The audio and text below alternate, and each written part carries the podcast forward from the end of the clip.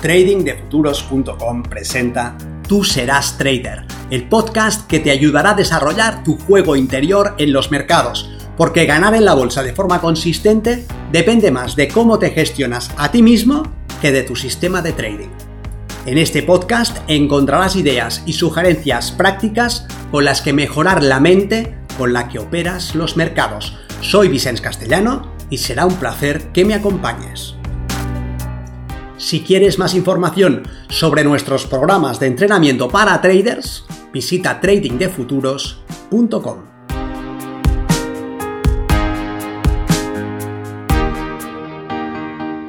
Hablemos de trading, el ataque de un gorila. Soy Vicens Castellano, responsable del programa de formación y entrenamiento de trading de futuros, y quiero invitarte a hacer una reflexión sobre si podemos o no controlar nuestra mente irracional cuando estamos operando, tenemos un conjunto de reglas que queremos seguir. Ellas forman nuestro trading plan y ellas inclinan la balanza a nuestro favor. Solamente conseguimos resultados consistentes en la medida en que nos ajustamos a la explotación de dicha ventaja. Es decir, en la medida en que aplicamos, de hecho, el trading plan tal como ha sido diseñado.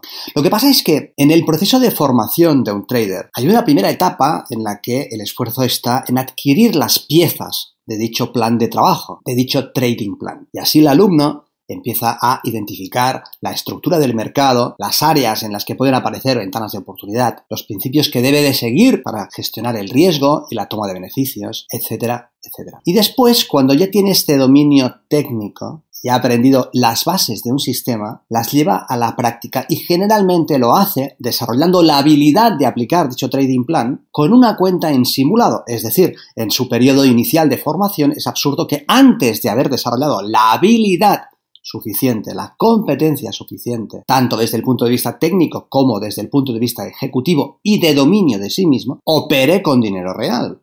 Si arriesga su capital antes de tiempo, se arriesga también a perderlo todo antes de tiempo. Luego lo que suelen hacer los traders es pasar por una fase de formación en la que llevan a la práctica ese conocimiento analítico del mercado con una cuenta simulada, de manera que se entrenan y desarrollan la habilidad de actuar de forma disciplinada siguiendo el trading plan, porque eso pone las probabilidades a su favor. Y al final los resultados que ellos consiguen son la expresión de esa probabilidad. Si el trading plan se basa en unos principios sólidos, el operador termina ganando. Pero esta es solamente una fase en su proceso de desarrollo, puesto que está aún operando en simulado. Una fase que tiene mucho sentido, porque ayuda al trader a ver que realmente dispone de esa ventaja y que es capaz de ejecutar el sistema en cuestión. Llegado a este punto, el trader tiene que hacer una transición de esta operativa en simulado a una operativa en real. Es decir, tiene que empezar a desarrollar la habilidad de ejecutar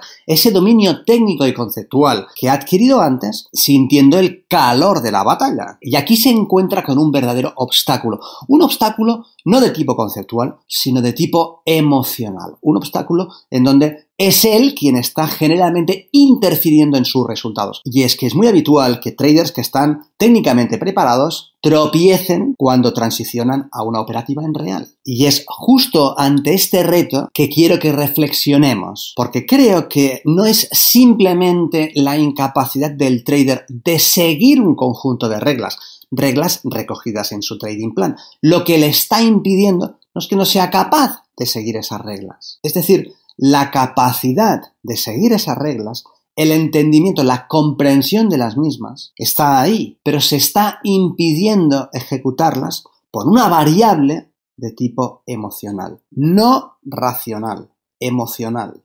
Y aquí me gustaría ponerte un ejemplo. Imagina que has ido a Tanzania y tu intención es ver gorilas en su hábitat natural. Organizas una salida y el guía te previene y te dice, en el supuesto de que un gorila dominante surgiese de la espesura de la selva y se acercase amenazador, sobre todo, sobre todo, sobre todo, lo que tienes que evitar es salir corriendo. Quédate quieto, mira al suelo, no hagas contacto visual con el gorila, relájate, esta es la mejor forma de hacer frente a un posible ataque de una espalda plateada. Bien, tú entiendes las instrucciones, es decir, tu mente racional ha comprendido qué es lo que tiene que hacer ante dicha amenaza. Pero garantiza esa comprensión, que serás capaz de estar quieto, en el supuesto de que de la maleza salga un gorila arremetiendo contra ti. O por el contrario, podría ser que en ese momento fuesen tus emociones las que tomasen la iniciativa. Fuese tu parte emocional y no tu parte racional. Tu parte racional ha comprendido cuál es el procedimiento,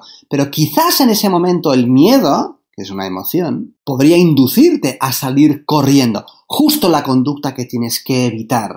No sé qué harías tú ante el ataque de un gorila, pero probablemente tú tampoco lo sepas. Cuando el trader está operando con una cuenta en real, hay una parte de su mente que está significando lo que está pasando. Y hay dos grandes áreas en ese proceso de significación. Por un lado, la interpretación de la acción del precio en busca de ventanas de oportunidad, momentos en los que participar comprometiendo el capital. Pero por otro lado, hay el significado de fondo de qué significa este proceso. En caso de que uno obtenga un resultado negativo, ¿eso qué quiere decir? Y es a la respuesta de él, ¿qué quiere decir? Que nosotros construimos una carga emocional. Si perder una operación significa que te has equivocado y empiezas a generar dudas en tu mente respecto de tu propia capacidad de ejecutar un trading plan, te estás atrapando en un problema muy grande. Si la pérdida de una operación que es técnicamente bien ejecutada es comprendida como que forma parte del proceso que permite explotar una ventaja que se expresa en forma de una probabilidad, entonces desactivamos los mecanismos emocionales y mantenemos nuestra conducta bajo el control de nuestra razón. Lo que quiero señalar es que jugamos un papel principal al activar o desactivar el interruptor que apaga nuestra mente racional y que da paso a un control de tipo emocional. Y que esto lo hacemos a través del proceso de significación. Por esto es fundamental que te entiendas a ti mismo porque la única forma de vencer al mercado es venciéndote primero a ti mismo. Y este es un trabajo que tienes que ir desarrollando. Nos vemos en el mercado.